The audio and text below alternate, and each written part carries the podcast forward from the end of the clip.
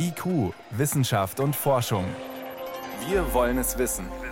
Ein Podcast von Bayern 2. Neugier, das steht schon im Wort, ne, dass man eigentlich gierig ist nach Neuem und auch Unbekanntem. Ne. Wissenschaft heißt ja auch Wissen schaffen. Das heißt, man hat eigentlich einen Zustand des Unwissens und der treibt einen an. Dirk Brockmann. Er ist Komplexitätsforscher und wird uns erklären, was wir von Bäumen lernen können, um Verkehrsprobleme zu lösen und von Netzwerken in der Natur, um Finanzkrisen zu meistern. Außerdem, die Impfstoffe gegen Corona sind weltweit extrem ungleich verteilt.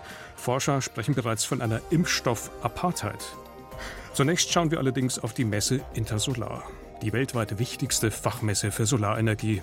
All das und mehr jetzt in der kommenden halben Stunde. Wissenschaft auf Bayern 2 entdecken. Heute mit Martin Schramm.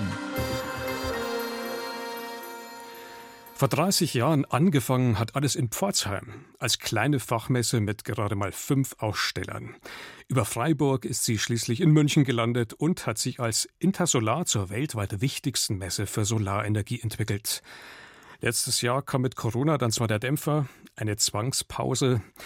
Diese Woche hat man nun aber den Neustart gewagt. Mein Kollege David Globig war für uns auf dem Messegelände in München unterwegs. David, naturgemäß fällt so ein Neustart ja eher gedämpft aus. Wie war denn die Stimmung? Also wenn man da in die Messehallen kommt, ist es erstmal so ein bisschen luftiger gewesen als sonst, was natürlich auch daran liegt, dass wesentlich weniger Aussteller da waren, ungefähr nur ein Drittel von denen, die vor der Pandemie dort ausgestellt haben. Aber trotzdem, die Stimmung war erstaunlich gut. Für die Branche läuft es einfach, trotz der Pandemie. Weltweit wächst der Solarstrommarkt deutlich. Für dieses Jahr rechnen einige Experten bei den neu installierten Anlagen, bei der neu installierten Photovoltaikleistung mit einem Plus von möglicherweise fast 40 Prozent gegenüber 2020. In Deutschland werden es voraussichtlich immerhin 10 bis 15 Prozent mehr sein. Und da tut sich erstaunlich viel bei kleineren Anlagen, also im Privatbereich. Da hat sich der jährliche Zubau in Deutschland in den vergangenen drei Jahren mehr als verdreifacht. Und bei Speicherbatterien für Solarstrom sieht es ganz ähnlich aus. Das sind erstaunliche Zahlen. Gibt es eine Erklärung für diesen Boom? Da gibt es wahrscheinlich mehrere Gründe. Zum einen ist das Klimabewusstsein ganz allgemein gestiegen, Stichwort Fridays for Future. Aber der Bundesverband Solarwirtschaft vermutet noch etwas ganz anderes. Während der Pandemie waren wir ja mehr zu Hause als sonst. Und da haben sich offenbar etliche Hausbesitzer mal gründlich umgeschaut und überlegt, wie sie denn ihr Heim ja nicht nur hübscher gestalten können, sondern vielleicht auch technisch aufrüsten können. Und dachten sich dann, ich baue mir doch mal eine hübsche Solaranlage aufs Dach. Ja, wohl tatsächlich, denn da haben etliche in eine Photovoltaikanlage und den Batteriespeicher investiert. Und es kommt wohl noch ein dritter Faktor dazu. Bei den Neuzulassungen von Pkw ist die Zahl der reinen Elektroautos bei uns deutlich gestiegen. Der Anteil lag jetzt zuletzt bei knapp 15 Prozent. Und da scheint es für immer mehr Leute attraktiv zu sein, ihr E-Auto mit selbst erzeugtem Solarstrom zu laden, also zum Beispiel über Solarpaneele, die sie auf ihrem Carport installiert haben. Also ein kleiner Boom, der den Eindruck erwecken könnte, wir sind eigentlich auf einem guten Weg, auch um die Klimaziele zu erreichen. Stimmt das? Na, der Weg ist der richtige, aber das reicht noch lange nicht, was wir da machen, bei weitem nicht. Wir brauchen noch viel mehr Solarstrom, wenn wir bis 2045 unseren Treibhausgasausstoß auf netto Null bringen wollen. Der Branchenverband rechnet vor, dass wir das Ausbautempo bei der Photovoltaik im Vergleich zum vergangenen Jahrzehnt vervierfachen müssten, um unsere Klimaziele zu erreichen. Hm. Gibt es denn Ideen, wie man diese enormen Ziele jetzt eigentlich noch erreichen kann? Was müsste passieren? Ja, in diesem Fall ist ganz klar die Politik gefordert und da hat die Messe Glück gehabt. Durch Zufall ist die jetzt mit den Koalitionsverhandlungen zusammengetroffen, weil sie vom Frühjahr in den Herbst geschoben worden ist. Und die Parteien verhandeln jetzt, und da geht es natürlich auch um die Weichenstellung für die zukünftige Klimapolitik. Und da hat der wieder Bundesverband Solarwirtschaft gleich mal ein paar Pflöcke eingerammt und hat die Messe ausgenutzt, um entsprechende Forderungen zu formulieren. Da geht es vermutlich vor allem um finanzielle Forderungen.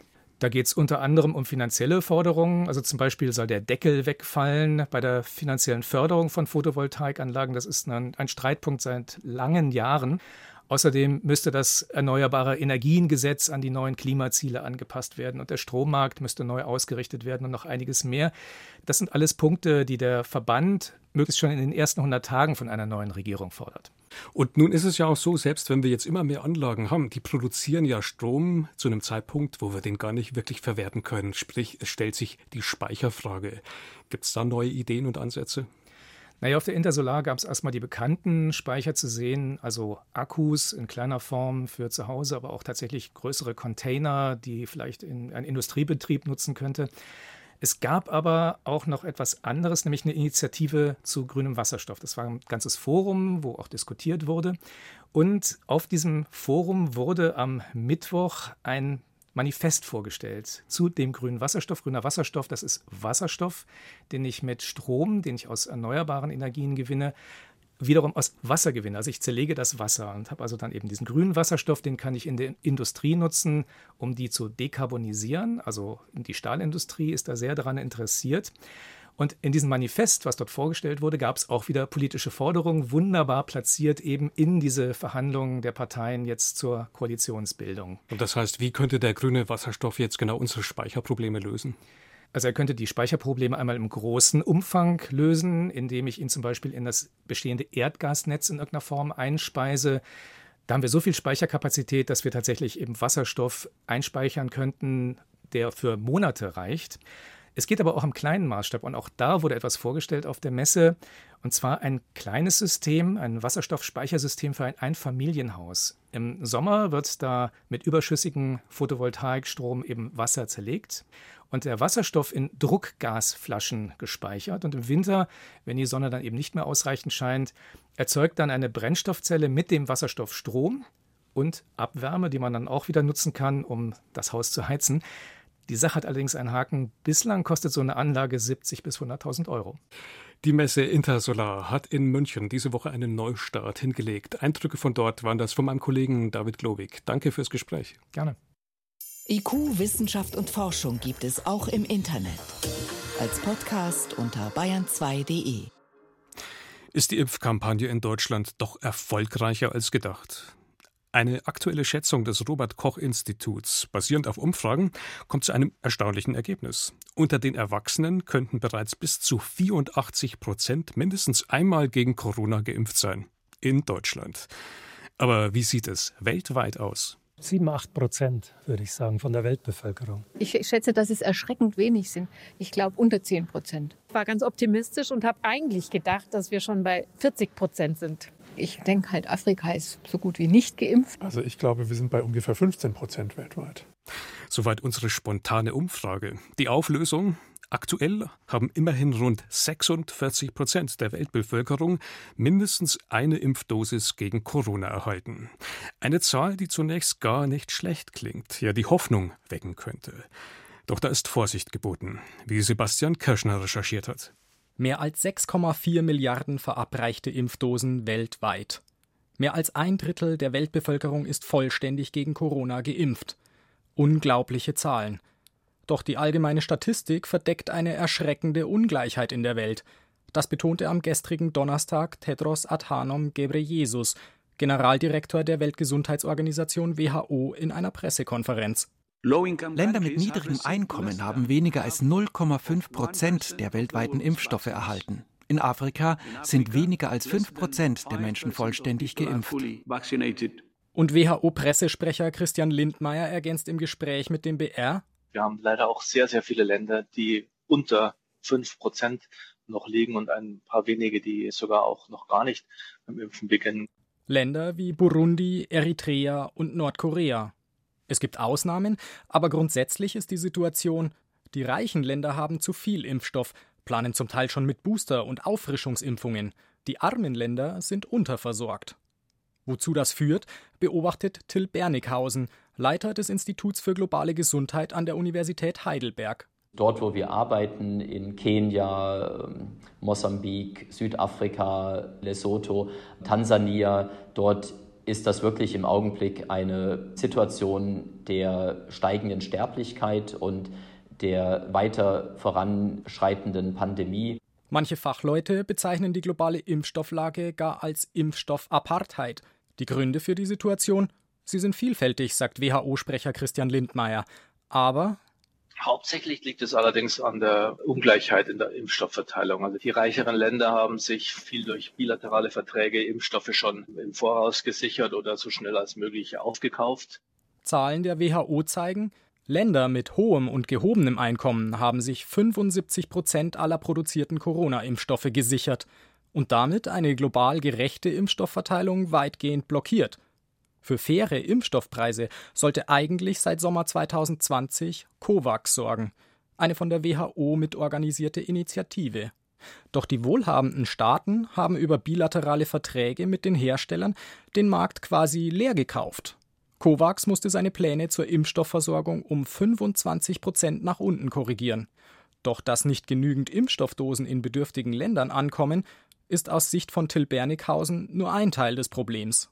Dann sind vielleicht in Nairobi die Dosen und sitzen dort in einem Kühlschrank. Und jetzt braucht es für einige der Impfungen eine Kühlkette, etwas, was nicht überall umfassend vorhanden ist. Und dann ist man in einer Primärversorgungsklinik, in der eben ein Kühlschrank steht. Und jetzt muss man entweder also die gesamte erwachsene Bevölkerung in diese Klinik bringen oder es werden Impfungen in den Häusern und Hütten der Menschen gemacht. Das alles muss erst organisiert werden. Auch die Länder dabei zu unterstützen, Impfstoff selbst herzustellen, funktioniere noch viel zu schlecht. Die Folgen sind katastrophal. Dort wird natürlich die Pandemie weiter verheerend sein und eben große Sterblichkeit mit sich bringen. Und das ist die eine und die fundamentale und akuteste Gefahr. Mittelfristig droht in diesen Regionen die Entstehung neuer Virusvarianten – solche, die unter Umständen ansteckender, vielleicht auch tödlicher sind. Fluchtvarianten, die resistent sind gegen die bisherigen Impfstoffe. Einen Vorgeschmack darauf hat etwa die hochinfektiöse Delta-Variante des Virus bereits geliefert. Erstmals in Indien beobachtet, trieb sie nicht nur dort, sondern in ganz Asien die Infektionszahlen in Rekordhöhen. Und auch für Till Bernighausen ist diese Gefahr bereits erschreckend real. Wenn ein Zentrum, an dem ich arbeite in Südafrika, unsere Laborkolleginnen und Kollegen finden da jetzt schon im Labor also Varianten in Patienten, die auf die Antikörper, die durch die Impfung induziert werden, nicht mehr ansprechen. Also da ist die Gefahr, dass so etwas auch im echten Leben auftreten könnte, was hier also in Laborversuchen schon gefunden wird. Die Gefahr ist einfach da. Die global miserable Impfsituation ändern wird aus Sicht der Experten nur eines die Impfstoffe in der Welt verteilen und verimpfen, und das so schnell wie möglich. Vor allem in Afrika wünscht sich Till Bernighausen schnelle Fortschritte. Global gesehen hinkt der Kontinent bei den Impfungen am weitesten hinterher. Denn die Pandemie in den Griff bekommen wir erst, wenn deutlich mehr als 80 Prozent der Weltbevölkerung immunisiert sind. Ein Beitrag von Sebastian Kirschner war das. Sie hören Bayern 2, es ist 18.18 Uhr. 18. Bayern 2. Wissenschaft schnell erzählt. Heute mit Johannes Rostäuscher und wir bleiben beim Thema Corona-Impfung und der Frage, wie man die Leute am besten motivieren kann. Ja, mit Geld. Das ist erstaunlich, wie gut das offenbar funktioniert. Zumindest in Schweden. Da hat man mehr als 8000 Menschen befragt und ihnen umgerechnet 20 Euro quasi als Impfprämie angeboten, wenn sie sich demnächst impfen lassen. Und Ergebnis, zumindest dort, würde das die Impfquote um 4,2 Prozentpunkte erhöhen, also zum Beispiel von 70 auf 74,2 Prozent. Kein schlechter Effekt, oder? Und vor allem verglichen mit anderen Tricks. Zum Beispiel hat man eine Gruppe Namen aufschreiben lassen von Menschen, die von ihrer Impfung profitieren würden, also quasi das soziale Gewissen und noch andere solcher Tests. Die haben die Bereitschaft auch ein bisschen erhöht, aber das war am Ende so gering, dass der Anstieg quasi vernachlässigbar war. Wundert mich nicht, 20 Euro sind einfach konkreter, oder? Ja, und bringen tatsächlich 4,2 Prozentpunkte auch schon ja. bei hohen Impfquoten. Nächstes Thema: Klimawandel und deren Auswirkungen auf das Befinden der jüngeren Generation. Die ja vor allem mit Fridays for Future sich versuchen, eine Stimme zu verschaffen. Genau, um die geht's. Da hat man jetzt zwei große Befragungen gemacht: eine in England unter Kindern und Jugendlichen, eine weltweit unter Menschen zwischen 16 und 25. Und die zeigen beide, dass der Klimawandel bei denen massive Ängste auslöst. In England sind 57 Prozent der Kinder und Jugendlichen betroffen mit niedergedrückter Stimmung, Hilflosigkeit. Sie schlafen tatsächlich kürzer, Panik, Schuldgefühle. Eine Wissenschaftlerin des Imperial College sagt, die jüngeren Generationen wachsen auf mit einem permanenten Gefühl von Angst und Sorge um die eigene Zukunft und um die Zukunft des Planeten. Wie müsste man damit denn dann umgehen? Naja, die Autoren des Papiers fordern unmissverständlich, dass erstens die Entscheider endlich handeln und dass man auch die Kinder und Jugendlichen ernst nimmt in ihren Sorgen, dass man ihnen Zugang gibt zu allen Informationen, natürlich vor allem über möglichen Klimaschutz, über die Anpassungsmaßnahmen, die nötig und möglich sind, dass das tatsächlich den Kindern hilft. Und jetzt gehen wir zum Abschluss noch in die Insektenwelt. Vögel lernen nicht nur schlecht schmeckende oder giftige Beutetiere zu meiden, die lernen im Laufe ihres Lebens auch gleich gar nicht mehr in den Busch zu suchen, wo diese Beutetiere leben. Was sind das für Tierchen? Das geht um die gelb-schwarz gestreiften Raupen des Nachtfalters mit dem schönen Namen Jakobskrautbär oder Blutbär. Schmeckt wahrscheinlich so, wie der Name klingt, oder? Angeblich ganz schrecklich. Und diese Raupen, diese schrecklich schmeckenden, leben hauptsächlich im Geißkraut. Das ist ein Strauch mit gelben Blüten. Und die erfahrenen Vögel, hat jetzt die Uni Bristol herausgefunden, meiden nicht nur die Raupen, sie meiden vor allem den gelben Strauch. Setzt man ungiftige Raupen da hinein, dann werden die auch nicht gefressen. Setzt man dagegen die gelb-schwarzen in einen anderen Strauch, fressen die Vögel die schon eher. Die Forscher interpretieren das so, Vögel achten ziemlich genau darauf, wie viel Energie sie brauchen, um ihr Futter zu finden und fliegen deshalb den quasi zweifelhaften Strauch gar nicht erst an. Also eine ganz klare Kosten-Nutzen-Rechnung. Vielen Dank. Johannes Rostäuscher war das mit den Wissenschaftsmeldungen hier auf Bayern 2.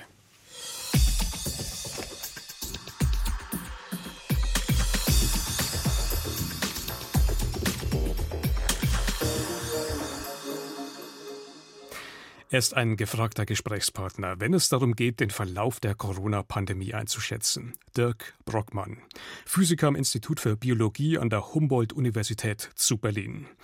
Doch zu berechnen, wie sich Infektionskrankheiten ausbreiten, das ist nur die eine Seite. In seinem aktuellen Buch Im Wald vor lauter Bäumen unsere komplexe Welt besser verstehen, denkt er ganz unterschiedliche Dinge zusammen, die auf den ersten Blick vielleicht gar nichts verbindet. Börsencrash, Klimakrise, Populismus, Bakterien, Vogelschwärme. Er sucht nach Parallelen, nach Brücken und nach Auswegen aus den Krisen dieser Welt. Vor der Sendung konnte ich mit Dirk Brockmann sprechen. Herr Brockmann, ich grüße Sie. Hallo. Sie stellen sich, konnte ich in Ihrem Buch nachlesen, gerne selbst vor mit der Aussage, Sie kommen aus der theoretischen Physik, Ihr Spezialgebiet ist Komplexität. Abstrakter geht's ja eigentlich kaum. Wie reagieren die Leute denn dann? Sagen die dann, okay, vielen Dank oder ah, interessant? Beides kommt vor, also ganz unterschiedlich. Also es gibt sowohl Leute in der Physik, die sagen, was wir machen, ist keine Physik und gehört dann da auch nicht hin.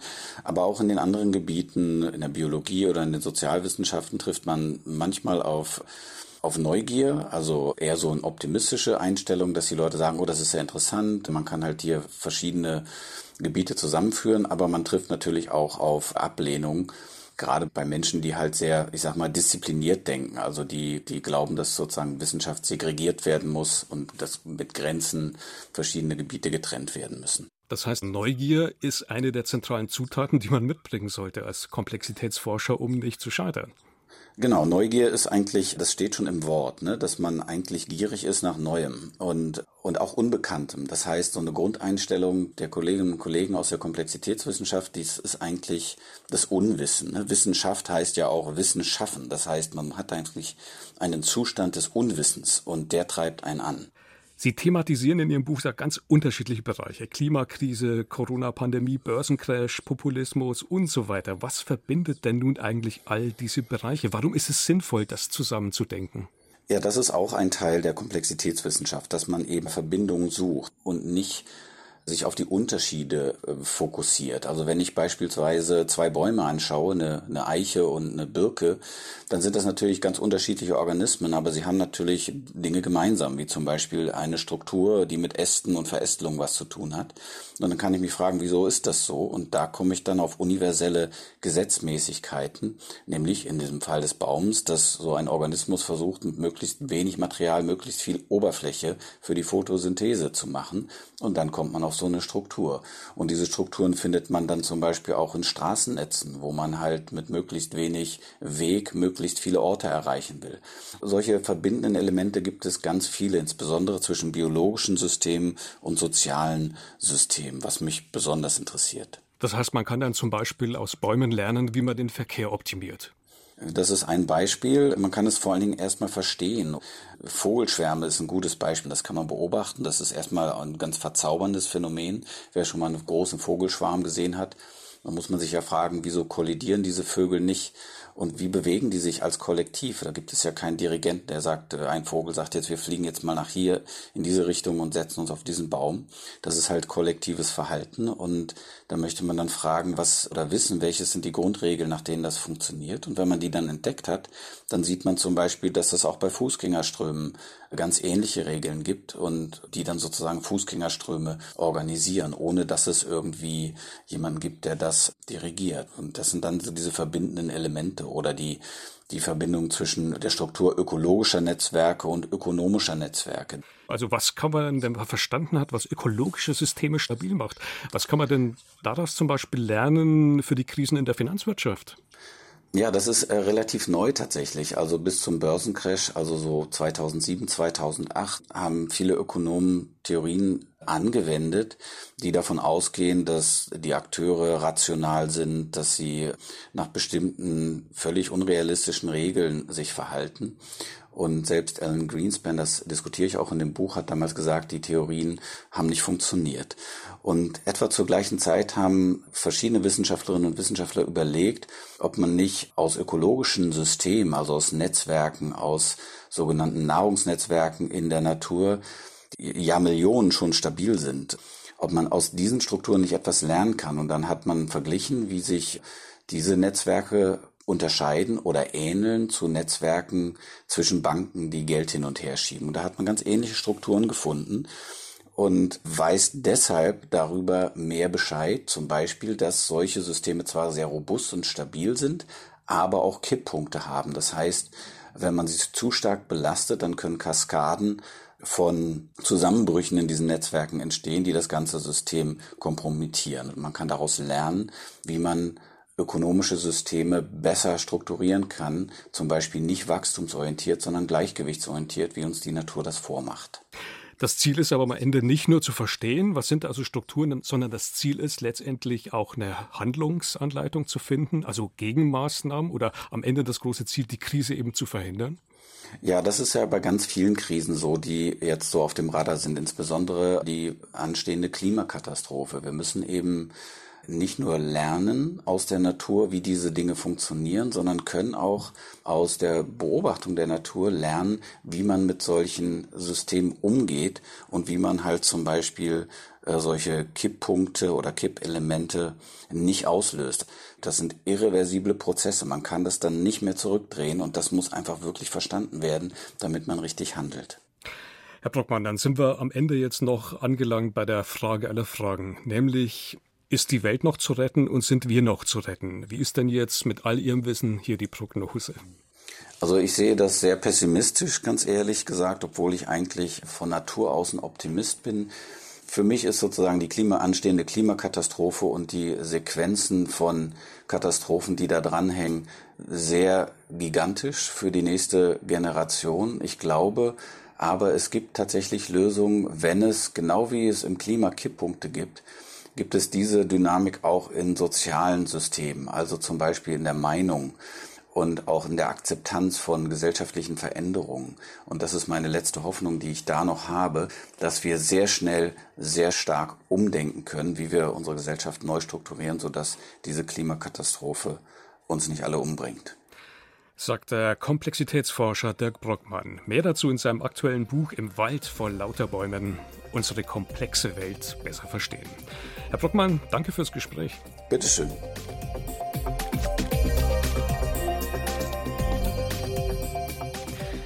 Und damit geht IQ für heute zu Ende. Im Studio war Martin Schramm.